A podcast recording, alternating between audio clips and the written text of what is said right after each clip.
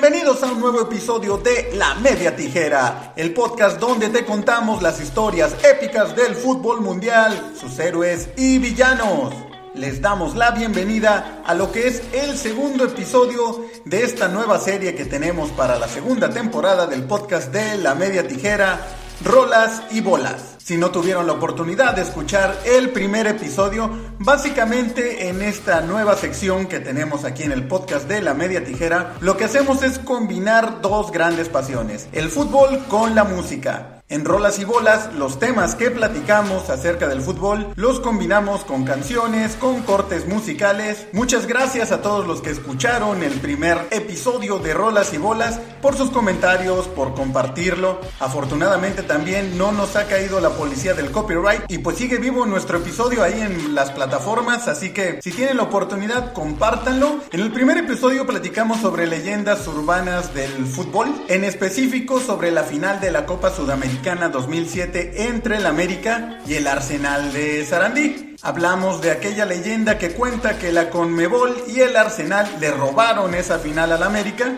y exploramos la verdad que hay detrás de aquella leyenda urbana, así que si no tuvieron oportunidad de escucharlo, terminando este episodio, denle una visitadita al primero, a esa leyenda urbana que hicimos en Rolas y Bolas. Y en este segundo episodio seguimos, seguimos hablando del fútbol sudamericano, en específico de la Copa Libertadores. ¿Por qué? Primero porque afortunadamente hemos tenido muy buena respuesta por parte del público de Sudamérica. Saludamos y agradecemos a todos los que han escuchado y descargado el podcast de La Media Tijera en Argentina, en Uruguay, en Perú, en Chile, en Colombia. En fin, gracias, gracias a todos aquellos que nos han escuchado en los países sudamericanos. Les pedimos que lo sigan haciendo y que compartan el podcast de La Media Tijera. Y segundo, porque esta semana se juega la gran final de la Copa Libertadores. Será una final brasileña entre Palmeiras contra el Santos y también se está hablando mucho de que México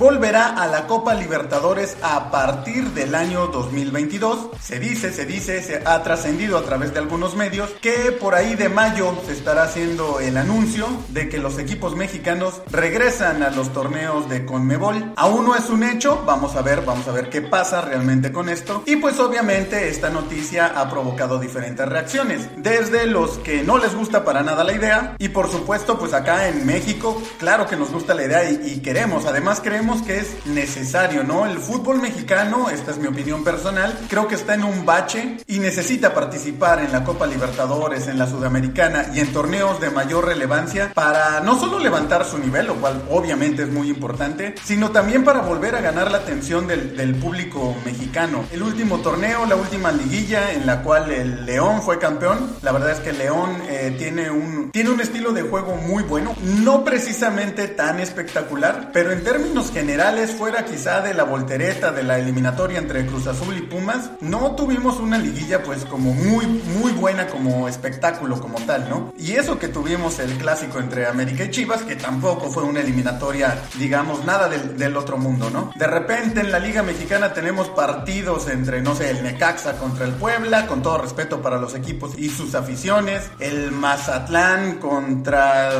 los Bravos, que son aburridísimos, aburridísimos, no sé, un show los gallos, y ahora que tenemos acceso a todos los torneos importantes de fútbol a nivel mundial, como la Champions, como la Libertadores, como la Europa League, como la Sudamericana, pues obviamente nuestra atención está donde hay mayor espectáculo. Y el fútbol mexicano, al menos en los últimos años, pues sí ha decaído su nivel espectáculo como tal, y el futbolístico, por supuesto. Entonces creo que sería muy bueno que México regrese a la Copa Libertadores para tener ese fogueo y ese espectáculo y ese sabor que solo la Copa Copa Libertadores y la Sudamericana, los torneos de Conmebol, los equipos sudamericanos le dan al fútbol.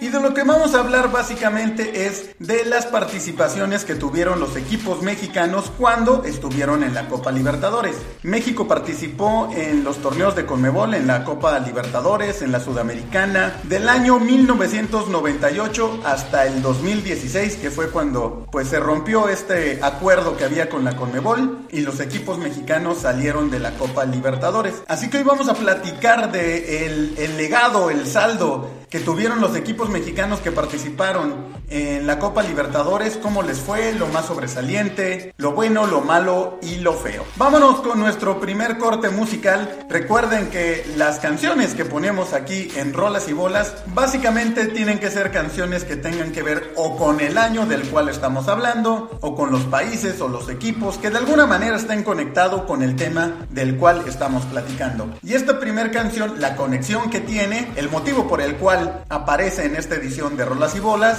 es una canción del señor Marilyn Manson que sonaba fuerte por allá precisamente en el año 1998, año en el que los equipos mexicanos comenzaron a participar en la Copa Libertadores. Esto es del disco Mechanical Animals, Rock is Dead del reverendo Marilyn Manson. Estás en Rolas y Bolas de La Media Tijera.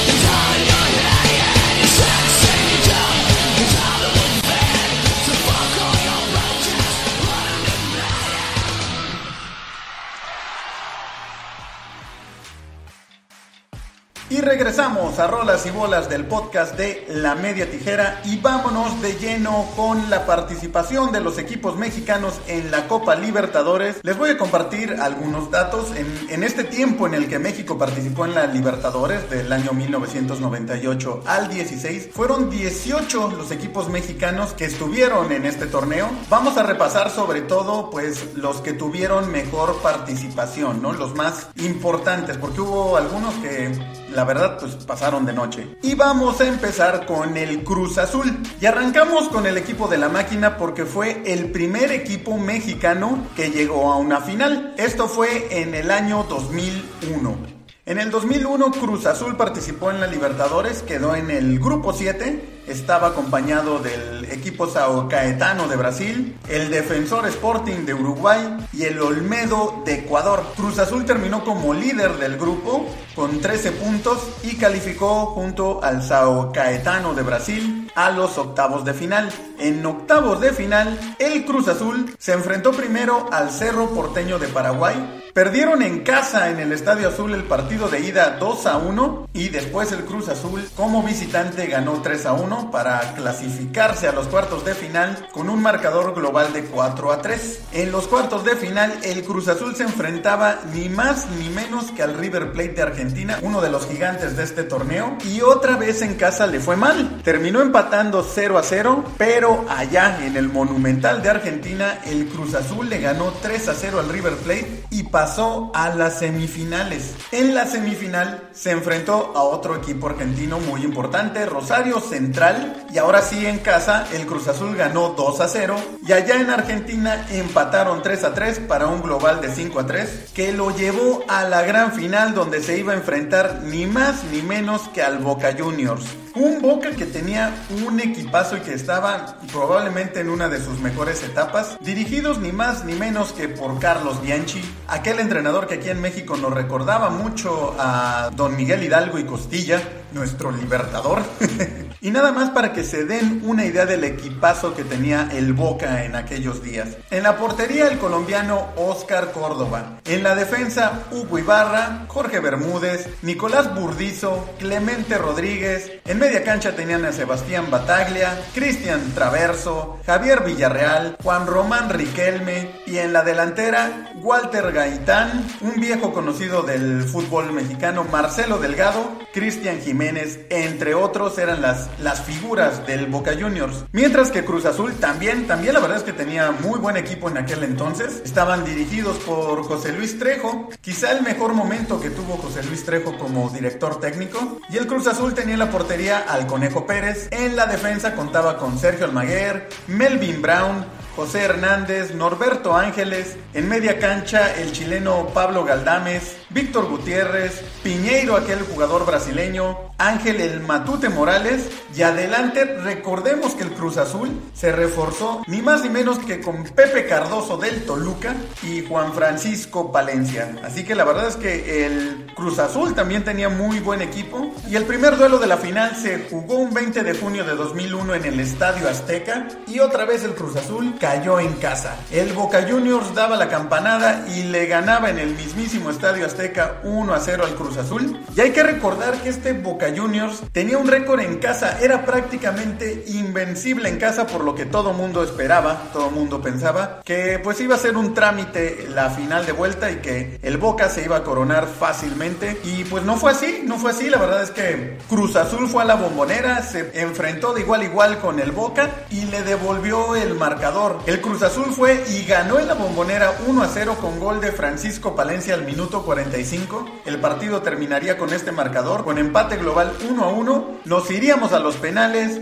y ahí sí el Boca anotó tres penales y ahí sí él derrotó al cuadro mexicano 3 a 1. Por Boca, Juan Román Riquelme anotó el primer penal, Palencia empataba, Mauricio Cerna hacía el 2 a 1, Pablo Galdames fallaba por el Cruz Azul el segundo penal, Marcelo Delgado hacía el 3 a 1, José Hernández fallaba el tercer penal del Cruz Azul, lo cual le daba la ventaja a Boca Juniors, Jorge Bermúdez fallaría el cuarto para Boca, le daba esperanza al cuadro mexicano, pero Julio César Piñeiro volaba el cuarto penal del Cruz Azul y así el Boca se coronaba campeón una vez más de la Copa Libertadores. Sin duda la primera vez que en el fútbol mexicano nos entusiasmamos por la Libertadores y creo que muchos, muchos simpatizamos con este Cruz Azul y estábamos pendientes de esta final y esperando que Cruz Azul fuera el primer equipo mexicano que se traía una Copa Libertadores a, México. Estamos hablando que apenas habían pasado tres años de que los equipos mexicanos estuvieran dentro de la Copa Libertadores y ya teníamos un finalista. Desgraciadamente, pues Cruz Azul no se pudo hacer con el título, pero fue una final muy emocionante y una excelente participación del Cruz Azul, la más importante de la máquina en la Copa Libertadores. Y vámonos con el segundo corte musical en rolas y bolas de La Media Tijera y vamos a escuchar precisamente una canción de este año del 2001. Y bueno, ya que el Boca Juniors resultó el campeón de esta Copa Libertadores 2001, pues vamos a tener una canción precisamente de Argentina que sonaba muy fuerte en aquel país en este año 2001. Esto es de Bersuit Vergarabat, la argentinidad al palo. Estás en rolas y bolas de La Media Tijera.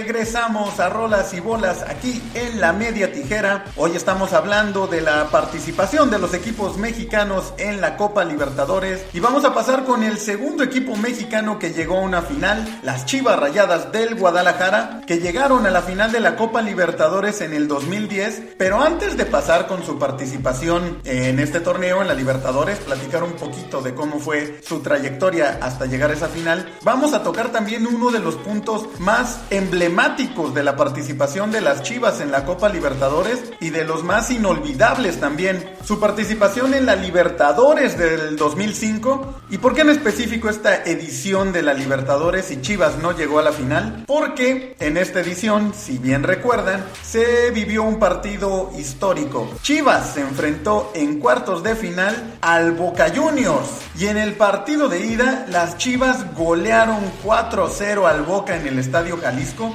una verdadera fiesta, un partido de escándalo. Y pues no sé si ustedes recuerdan, en el partido de vuelta allá en Argentina, en la bombonera, bueno, pues se vivió un verdadero escándalo. Y es que estamos hablando de un Boca Juniors que tenía un equipazo, ¿no? Tenía a Palermo, tenía al Pato Abondancier en la portería, al Chelo Delgado, a Palacio en la delantera. Era un equipazo este Boca y que Chivas le haya ganado 4 a 0 en el Jalisco, pues sí le pegó en el orgullo al equipo argentino. Y pues lo mismo, ¿no? Todo mundo esperaba que en la bombonera, que es un estadio que pesa muchísimo, pues Boca diera la voltereta, se recuperara. Pero no fue así, gracias en gran parte a una gran actuación de un portero que muchos ni recordábamos que fue parte de aquellas chivas, José de Jesús Corona, quien apenas tenía 23 años y fue refuerzo en esta Libertadores para las chivas y tuvo un partidazo, la verdad es que estuvo tapando todo y también pues fue parte de aquella polémica, aquel escándalo que se dio, porque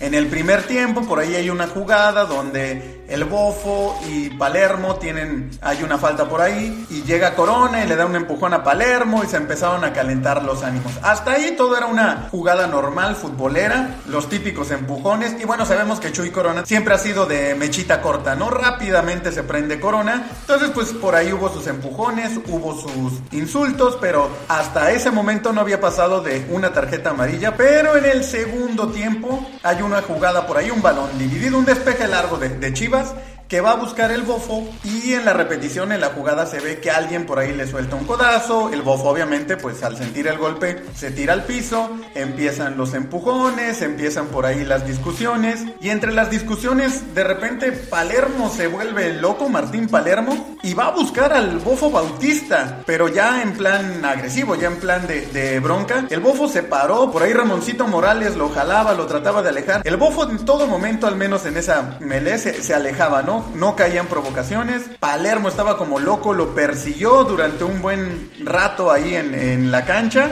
Y finalmente el árbitro llega y pues salomónicamente decide expulsarlos a los dos, a Palermo y al Bofo, que el Bofo se alejaba y se alejaba, no contestaba las agresiones, pero bueno, estábamos en la Conmebol y aparte en la Bombonera, que siempre tiene un peso muy, muy grande ese estadio. Palermo ya después de la, expulsión, pues más loco todavía aún, seguía buscando al bofo como para pelear. El bofo se alejó. Finalmente tuvieron que escoltar al bofo. Llegaron ahí policías con escudos para protegerlo porque mientras salía pues le iba lloviendo de todo obviamente al bofo bautista. Recordemos que eh, la bombonera pues es un estadio que tiene las tribunas muy cerca de la cancha. Y había alguien por ahí de saco en la cancha que incluso se acerca y le escupe en la cara al, al bofo bautista que finalmente pues bueno salió, salió de la cancha ahí protegido. Se tuvo que ir a los vestidores. Al final Boca no logró hacer ni un gol. Chivas sacó el 0 a 0 histórico allá en la bombonera y pues pasaba a las semifinales tras derrotar 4 a 0 en el global al Boca Juniors de Argentina, con Jesús Corona su refuerzo en la portería como la gran figura, pero desgraciadamente en las semifinales se enfrentaron al Atlético Paranaense de Brasil y las Chivas cayeron 3 a 0 en casa en el Estadio Jalisco. Lograron sacar el empate 2 a 2 allá en Brasil. Sin embargo, con el marcador global 5 a 2, terminaron su participación en esta Copa Libertadores del 2005. Pero bueno, aquel partido histórico contra el Boca Juniors, aquel escándalo sobre todo en el partido de vuelta en la bombonera, se quedará grabado para siempre en la memoria de la Copa Libertadores. Y las Chivas, cinco años después, tendrían su revancha en la versión del 2010 de la Copa Libertadores, donde sí llegaron a la gran final. Por cierto, hay algo curioso en esta Copa Libertadores del 2010 que tiene que ver un poco con la situación que estamos viviendo actualmente, con una pandemia. Bueno, en aquel entonces no se le consideró pandemia, pero bueno, las Chivas en la Copa Libertadores 2010 llegaron directamente a la etapa de octavos de final. ¿Y por qué? ¿Por qué no tuvieron que pasar por la fase de grupos? Porque en la edición anterior, en la Copa Libertadores del 2009,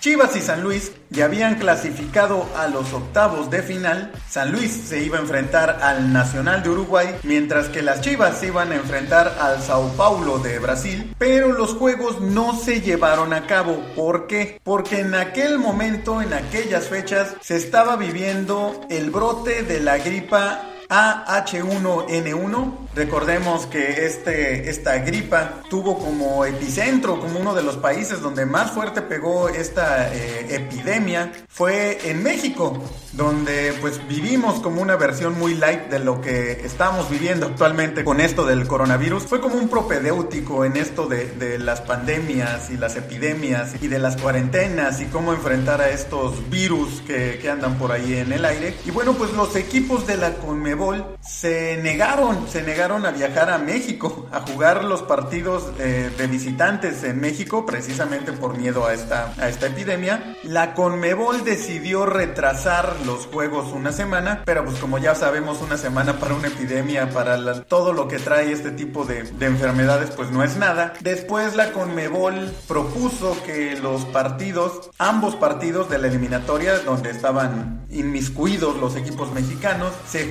en territorio sudamericano. Los equipos mexicanos no accedieron. Después la Conmebol propuso que se jugara a un solo partido, obviamente en territorio sudamericano. Nuevamente la Federación Mexicana y los equipos mexicanos se negaron y la Federación Mexicana pues dijo y decidió que simplemente debido a esta situación pues tanto Chivas como San Luis no iban a participar más de esta Copa Libertadores ni de ningún otro torneo de la Conmebol en esa edición, así que pues se salieron, simplemente no, no jugaron, no jugaron esos partidos. El Nacional y el Sao Paulo avanzaron de manera directa a los cuartos de final de esa Copa Libertadores. A final de cuentas el arreglo al que llegaron la Conmebol y la Federación Mexicana de Fútbol para compensar esta situación fue que en la edición 2010 tanto Chivas como San Luis participaran y arrancaran su participación directa directamente en los octavos de final, que era justo la etapa a la que habían calificado pues en la Libertadores 2009, ¿no? Entonces Chivas y San Luis arrancaron en los octavos de final de la Copa Libertadores 2010.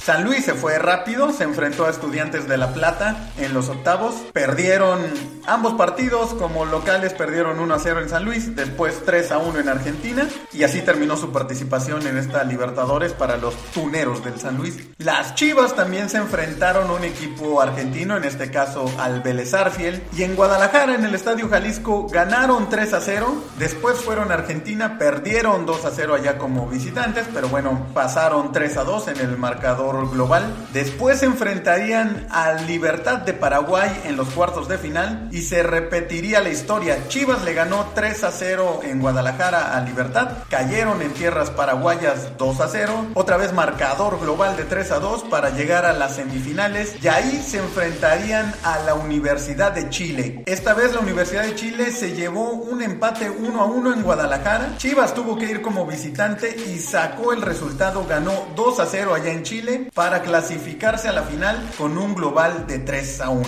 En la gran final se enfrentó ni más ni menos que a otro equipo brasileño, al Internacional. Como local las Chivas cayeron 2 a 1 en Guadalajara, así que tenían que ir a Brasil a hacer la hazaña, a darle la voltereta al marcador. Y bueno, pues Chivas llegaba entonces a la final de vuelta con esa desventaja después de haber perdido 2 a 1 en Guadalajara. Tenía que ir a darle la voltereta al marcador. Y no sé si recuerdan, pero en esta gran final pasó algo curioso. Se empieza a tocar el himno nacional de México y prácticamente lo cortan a la mitad. No, no lo tocaron completo, ¿no? Es muy notorio cuando hacen el, corte del, del himno nacional mexicano y comienzan con el brasileño y el bofo como en protesta, el mismo bofo que, que cinco años antes había tenido aquel conflicto en la bombonera en, en el partido contra Boca Juniors, agarra y pues como en protesta se pone a calentar, se pone a estirar, digamos que rompe el protocolo de esperar o de respetar a que se escuchara el himno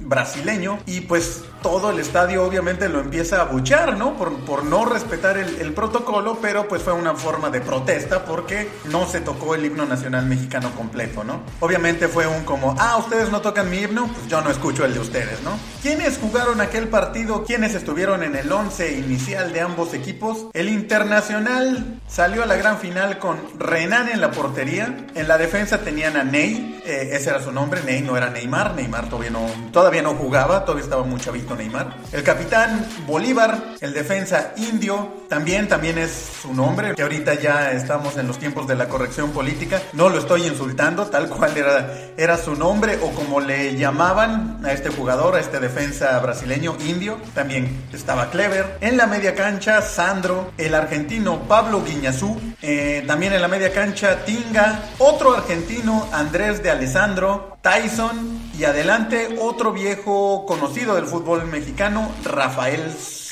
El entrenador Celso Roth era el técnico de este internacional de Brasil. Y por las Chivas alinearon en la portería Luis Michel. En la defensa estaba Johnny Magallón, Mario de Luna, el capitán era Héctor Reynoso, Miguel Ponce. En media cancha las Chivas tenían a Javier Báez, el Pato Araujo, Marco Fabián, Omar Arellano y en la delantera Adolfo El Bofo Bautista y Omar Bravo, todos ellos dirigidos por José Luis Real. Un muy buen equipo, una muy buena generación de las Chivas sin lugar a dudas.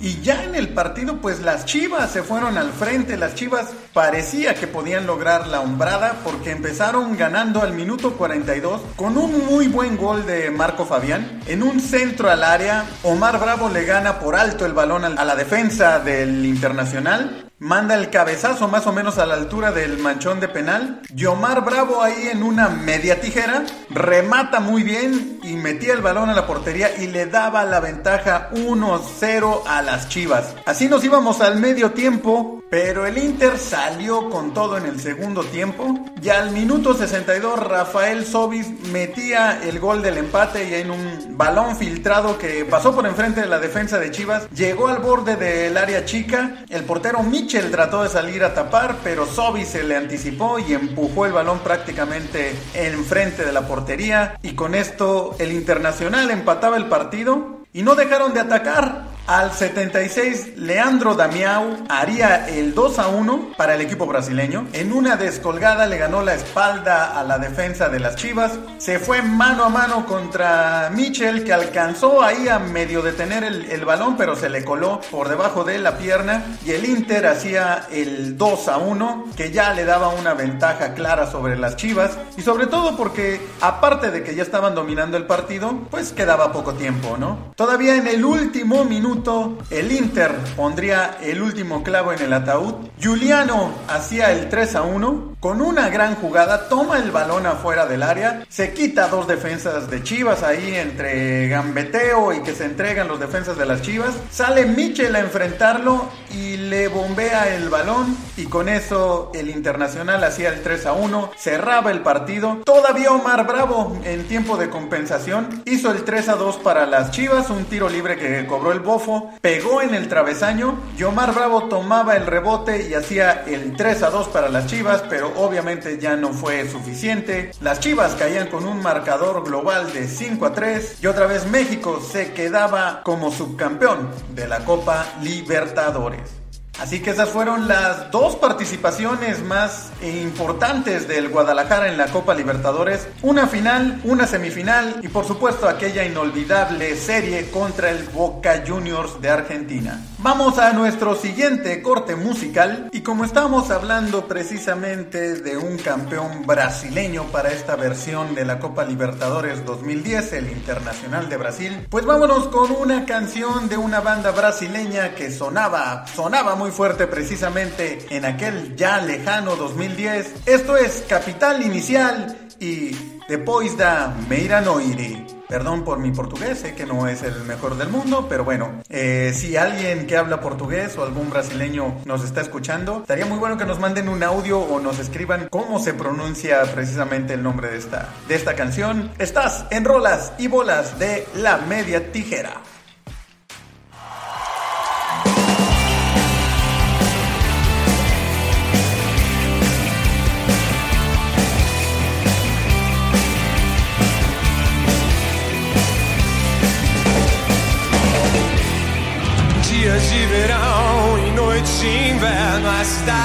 Às vezes é um inferno. Criei então um universo onde tudo era perfeito e feito pra nós dois. Passamos muito tempo sentados na calçada, falando sobre tudo e não dizendo nada. Seu sorriso vale mais de mil palavras. Deixa que o futuro fica pra depois. Depois da meia-noite, nós acendemos as luzes da cidade, nos abraçamos e ficamos juntos até nascer o sol. Noites de verão e dias de inverno, poucos minutos parece eternos. Você sabe, eu não sei mentir. Esse mundo perfeito nunca vai existir. Não quero esquecer as noites viradas, falando sobre o mundo até a madrugada. Nos seus olhos eu vejo a verdade. Faço o que você fizer, digo o que você quiser. Depois da meia-noite, nós acendemos as luzes da cidade, nos abraçamos e ficamos juntos até nascer o sol.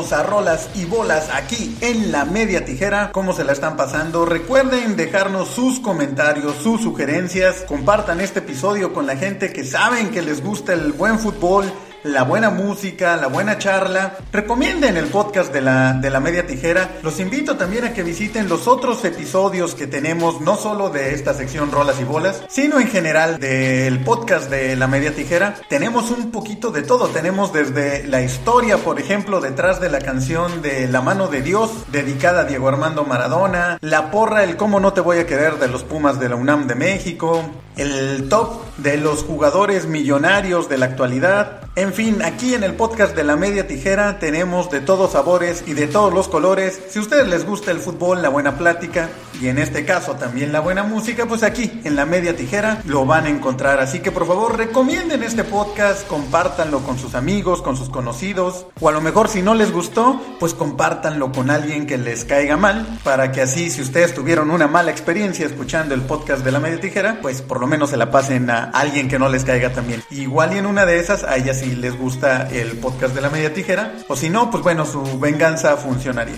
Y los invito, recuerden que también estamos en redes sociales, por favor síganos. Nos encuentran en Facebook e Instagram como la media tijera, Twitter arroba tijera media. Y si de repente pues no pueden escuchar este podcast porque no tienen alguna plataforma como Spotify, también en YouTube pueden escuchar el podcast de la media tijera. Y seguimos aquí con rolas y bolas. Recuerden que estamos platicando de los equipos mexicanos en la Libertadores, las mejores participaciones que tuvieron los equipos mexicanos mientras fueron parte de este importante torneo de la Conmebol, el más importante a nivel de clubes en el continente americano, por supuesto mucho más importante que la Conca Champions, que ya hay poquito a poco la Conca Champions, ya empieza poco a poquito a mejorar su, su nivel conforme los equipos de la MLS van mejorando, pues obviamente le ponen más emoción también ese torneo. En esta última edición, por lo menos ya no fue solo entre mexicanos, ya llegó un equipo de la MLS a la gran final. Y vamos a hablar de hecho del actual campeón de la Conca Champions, los Tigres, los Tigres y su participación en la Copa Libertadores. De hecho, los Tigres son el último equipo mexicano que llegó a una final de la Libertadores en el 2015. Para los que no sepan, si nos están eh, escuchando en Sudamérica o en algún otro país que no sea México, los Tigres ha sido el equipo más ganador en los últimos 10 años en el fútbol mexicano. Y lo que todo mundo le echaba o le echa en cara acá en México es que nunca habían logrado un título internacional. Tigres actualmente es un equipo con un gran poder económico detrás de ellos y han podido contratar pues a grandes jugadores latinoamericanos e incluso bueno su gran figura en los últimos años el francés André Pierre Guignac. Sin embargo a pesar de la gran inversión que han hecho y de los grandes jugadores que han llegado al equipo se les había negado los títulos internacionales, habían perdido en cuatro ocasiones la Conca Champions y por supuesto pues también estaba esta final perdida de la Copa Libertadores 2015 que vamos a platicar cómo fue la participación de los Tigres en esa Copa Libertadores del 2015. Pues los Tigres estuvieron ubicados en el grupo 6 junto al River Plate de Argentina, el Juan Aurich de Perú, así se llama el equipo, tiene un nombre de persona, y el San José de Bolivia. Y Tigres calificó como primer lugar del grupo, logró 14 puntos en esta fase y se enfrentó en los octavos de final al Universitario de Sucre, un equipo boliviano y bueno, en el primer partido, jugado allá en el Universitario de Monterrey, Tigres ganó 2 a 1,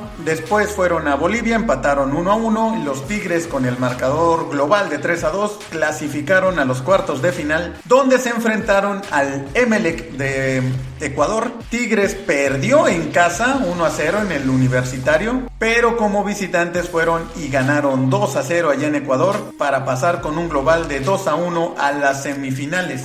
Y en la semifinal se enfrentarían a un viejo conocido de este episodio, un equipo que acabamos de mencionar, al equipo brasileño internacional. Y bueno, pues de cierta manera vengaron aquella final que perdieron las Chivas en el 2010. Otra vez Tigres perdió en casa, perdió en el estadio universitario 2 a 1 y tuvieron que ir a Brasil. Lo mismo que le pasó a las Chivas, el mismo marcador, pero en este caso los Tigres sí dieron la voltereta y ganaron allá en Brasil 3 a 1 para pasar a la gran final con un marcador global de 4 a 3. Y así Tigres se instalaba en la gran final de la Copa Libertadores 2015, pero se iba a enfrentar ni más ni menos que a un gigante de este torneo, uno de los equipos más importantes de Argentina, el River Plate. River que tenía un equipazo les voy a mencionar algunas de las figuras de los jugadores que tenía el River Plate de Argentina. Marcelo Barovero, que por cierto terminaría jugando en México y terminaría jugando con el rival de, los Tigres, con el Monterrey, que era el, era el capitán de este equipo. Gabriel Mercado, Jonathan Maidana, Ramiro Funes Mori, otro que su gemelo, su, el mellizo Funes Mori, también juega en el Monterrey de México, en el archirrival de los Tigres. También en la defensa estaba Leonel Bangioni, en media cancha Carlos Sánchez, Matías Craneviter, Leonardo Poncio, Tabaré Viudez, en la delantera Rodrigo Mora y Lucas Salario. Todos ellos dirigidos por Marcelo Gallardo, quien hasta la fecha sigue siendo el técnico del River Plate de Argentina. ¿Quiénes eran parte de, estos Tigres que llegaron a esa final de la Copa Libertadores del 2015? Pues en la portería el eterno ya arquero de los Tigres, Nahuel Guzmán. En la defensa estaba Israel Jiménez, Hugo Ayala, el brasileño Juninho que salía como el capitán, Jorge Torres Nilo. En media cancha los Tigres tenían a Jürger Damm, Egidio Arevalo, Guido Pizarro, Damián Álvarez y en la delantera, otro que ya habíamos mencionado, ya otro viejo conocido también de este episodio de Rolas y Bolas de la Media Tijera, Rafael Sobis estaba en la delantera acompañando a André Pierre Guignac. Todos ellos dirigidos por el gran Tuca Ferretti. ¿Y cómo le fue a Tigres? Bueno, pues en el partido de ida empataron 0 a 0 allá en el Estadio Universitario de, de Monterrey. Cosa curiosa, probablemente uno de los estadios donde mejor ambiente hay en el fútbol mexicano y lo sé porque me, ha tocado estar en, el estadio universitario viviendo partidos de, liguilla de los Tigres y la verdad el ambiente que se vive en ese estadio es inigualable. Me tocó estar en una semifinal de Tigres contra Querétaro y una hora o media hora antes de que empiece el partido la porra de Tigres está cantando y brincando y no dejan de, apoyar desde antes, durante, al final del partido y después de que acaba el, el partido, ¿no? Es un ambiente muy similar al que, al que vemos que se vive en Sudamérica. Sin embargo, como lo platicamos y lo mencionamos ahorita, pues a Tigres realmente le fue mal en general como local en, en, esta Copa Libertadores, como que su estadio no, no pesó tanto, ¿no? Incluso, bueno, acá en México se le conoce al estadio de los Tigres como el volcán, precisamente por el ambiente, la erupción que, que se genera en aquel estadio por, por la afición. Sin embargo, pues como vemos, pues no, no pesó, así que Tigres se iba pues con la desventaja de no haber podido hacer valer la localía y se iba ni más ni menos que a un templo del fútbol mundial, ¿no? El Estadio Monumental de Buenos Aires, la casa del River Plate allá en Argentina. ¿Y qué se encontró Tigres en esta gran final? Bueno, de entrada un ambiente espectacular. Muchas veces vemos en los partidos de Champions o en los partidos de equipos europeos estos famosos mosaicos gigantes enormes que hacen en todo el estadio. Bueno, pues a Tigres lo recibieron con eso, con un mosaico espectacular en todo el monumental, con luces, con globos, con los colores del River blanco y rojo por todos lados. Incluso Tigres estuvo como 5 minutos afuera de la cancha esperando a que saliera del vestidor el River, enfrentándose completamente a la afición del River Plate, cantando a todo pulmón. Y platicábamos que en la final de ida Barovero fue el capitán. Bueno, para esta vuelta el capitán era una figura, un ídolo del River, Fernando Cabenagui. El partido, la verdad que sobre todo en el primer tiempo estuvo bastante centrado en media cancha, no hubo tantas llegadas, tantas emociones, pero antes de que terminara el primer tiempo, un minuto antes, probablemente el peor momento para que te anoten gol en un primer tiempo cuando ya te vas al descanso porque pues te cambia, te cambia toda la situación. Al minuto 44, Lucas Salario remata un centro en la entrada del, del área, más o menos a la altura del manchón penal, y vence a Nahuel Guzmán y con esto River se iba al descanso con la ventaja 1 a 0. En el segundo tiempo más o menos seguía la misma tónica, un partido muy muy trabado sin grandes emociones. Y al minuto 73 Carlos Sánchez de River Plate ingresaba al área de Tigres. Y aquí no pues hoy ahí, ahí viendo la, las repeticiones y si ustedes tienen oportunidad de ver esta, eh, los resúmenes que hay en, YouTube, podemos dar cuenta que está medio discutido, pero aquí no, ahí como que trata de sacarle el balón a Carlos Sánchez. Carlos Sánchez siente el roce porque no fue, no se ve una falta como tal así clara. Cae en el área y pues obviamente con el estadio lleno, con la presión, eh, siendo un equipo mexicano contra un argentino, pues el árbitro decide marcar penal y el mismo Carlos Sánchez cobraba al minuto 74, engaña a Nahuel y ponía el 2 a 0 que parecía ya inalcanzable para los Tigres. Estábamos hablando de que quedaban aproximadamente 16 minutos en el, en el cronómetro y que Tigres pues prácticamente no había tenido llegadas de gol, ¿no? Entonces se veía muy difícil que Tigres pudiera hacer un gol que lo acercara en el marcador. Y así fue. Tigres no, no pudo anotar un gol y fue River el que hizo un gol más. Y sería el minuto 78 en un tiro de esquina que Ramiro Funes Mori entró al área de Tigres, remató en el tiro de esquina, le ganó el centro a la defensa de los Tigres, clavó el 3 a 0 y con eso los Tigres perdían la final de la Copa Libertadores. Como podemos ver de los tres equipos que llegaron a finales en la Copa Libertadores, Cruz Azul, Chivas y Tigres, pues a Tigres fue el que peor le fue, ¿no? Un 3 a 0 global, un 3 a 0 sin respuesta, no pudieron hacer gol en la, en la gran final. Y un año después, pues el fútbol mexicano en el 2016 se despedía de sus participaciones en la Copa Libertadores. Hemos repasado los tres equipos mexicanos que mejor participación tuvieron en la Copa Libertadores de América. Vamos a ir a un nuevo corte musical y regresando vamos a tener el bonus track. Equipos que si bien no llegaron a la final, también tuvieron alguna participación memorable en la Copa Libertadores. Por lo pronto vamos con nuestro siguiente corte musical y tengo que confesar que aquí sí me costó mucho trabajo escoger una canción porque vamos a escuchar de un álbum que es un recopilado de canciones de Gustavo Cerati, por lo cual cualquier canción que se escogiera era es una obra maestra. Este álbum recopilatorio de Cerati salió salió al mercado precisamente en el año 2015 y vamos a escuchar Adiós de Gustavo Cerati aquí en Rolas y Bolas de La Media Tijera.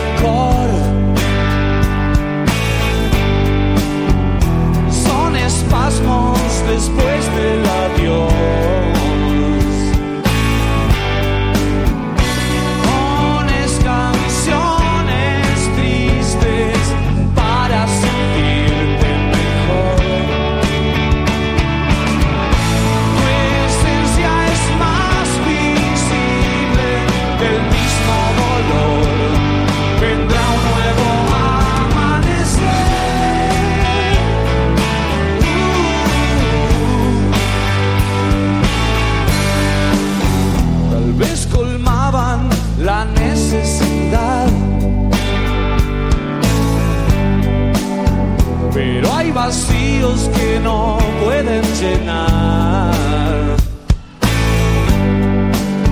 No conocían la profundidad.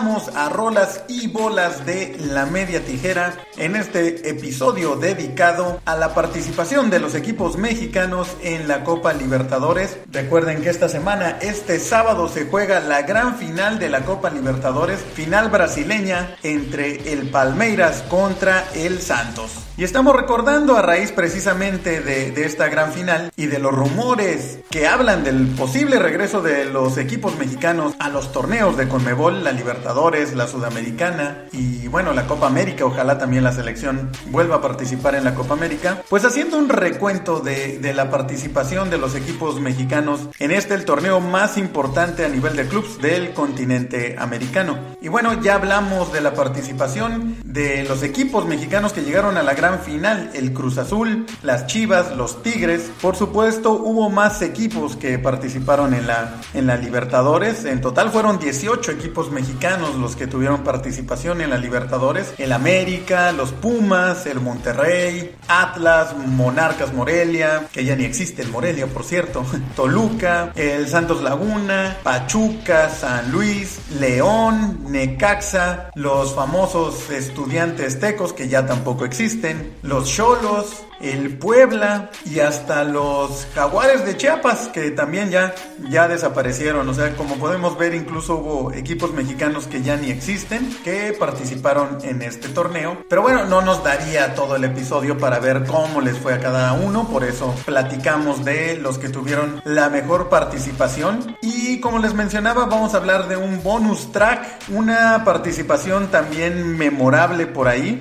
Y es la de el América.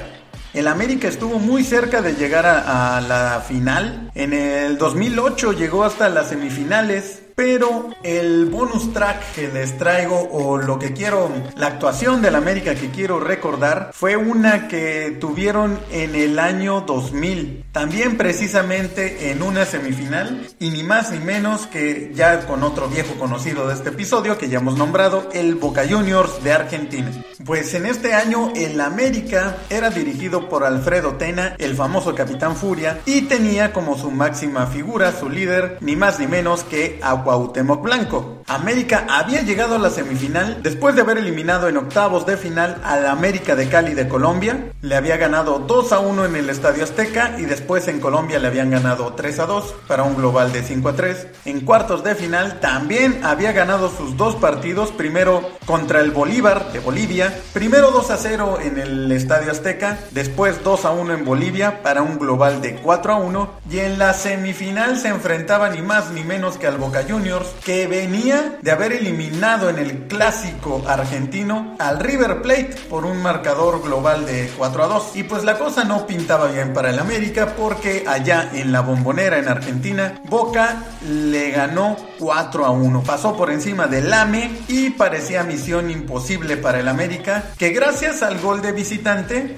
pues le bastaban con tres goles, ¿no? Digo, tampoco es cosa fácil hacerle tres goles al Boca, pero estaba en el Estadio Azteca, ¿no? Con toda su afición y el milagro parecía posible. Y bueno, si de algo siempre eh, presume el América o algo de lo que siempre sus aficionados te echan en cara, es que es un equipo que ha hecho remontadas históricas, ¿no? Y pues esta parecía una más porque el América efectivamente logró tener al Boca Juniors, logró dar la gran voltereta y estuvo 3 a 0 en el partido. A 10 minutos del final, aparte vean el momento, 10 minutos del final, Cristian Calderón anotaba el 3 a 0 con un cabezazo y con ese marcador América estaba en la gran final. Y la verdad es que Boca prácticamente no, no tuvo opciones de gol en este, en este partido. Las únicas llegadas que lograba tener era por jugadas a balón parado, tiros libres o tiros de esquina y fue precisamente en un tiro de esquina que el Boca Juniors anotó el gol, el 3 a 1 que eliminó al América. Y el gol fue anotado ni más ni menos que por Walter Samuel. No sé si lo recuerdan, este defensa argentino de Boca Juniors, pues jugaría, se iría ni más ni menos que al Real Madrid. Real Madrid de eh, aquella primera generación de los Galácticos.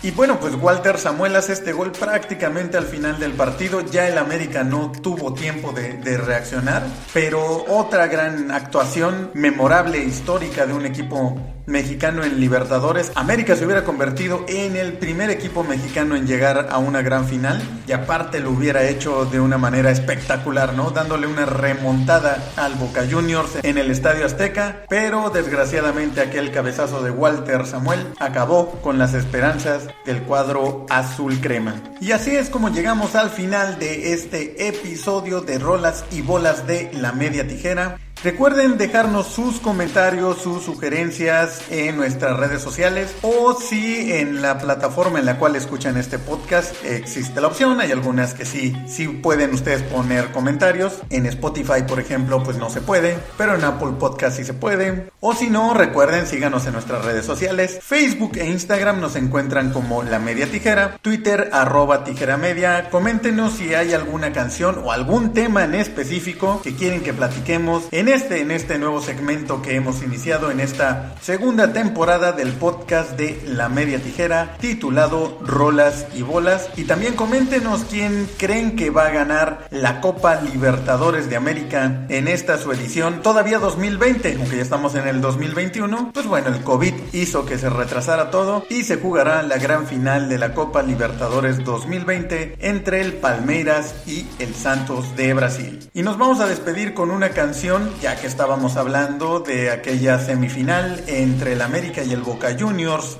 del año 2000, con una canción precisamente de este año, una banda que sonaba muy fuerte en aquel inicio del nuevo siglo, Evanescence, con la canción Whisper, aquí en Rolas y Bolas de La Media Tijera. Nos escuchamos la próxima semana en otra emisión.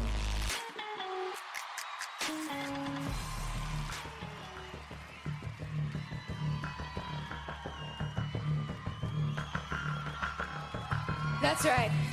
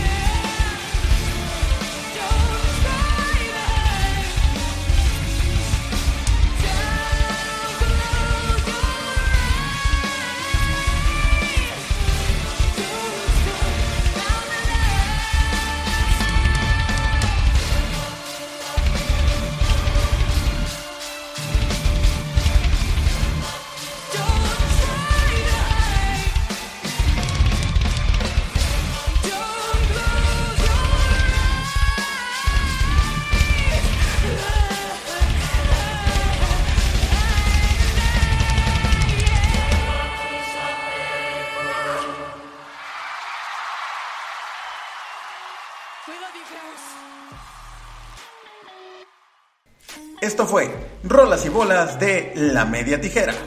La Media Tijera es un podcast hecho por todos y para todos. Nos escuchamos en la próxima.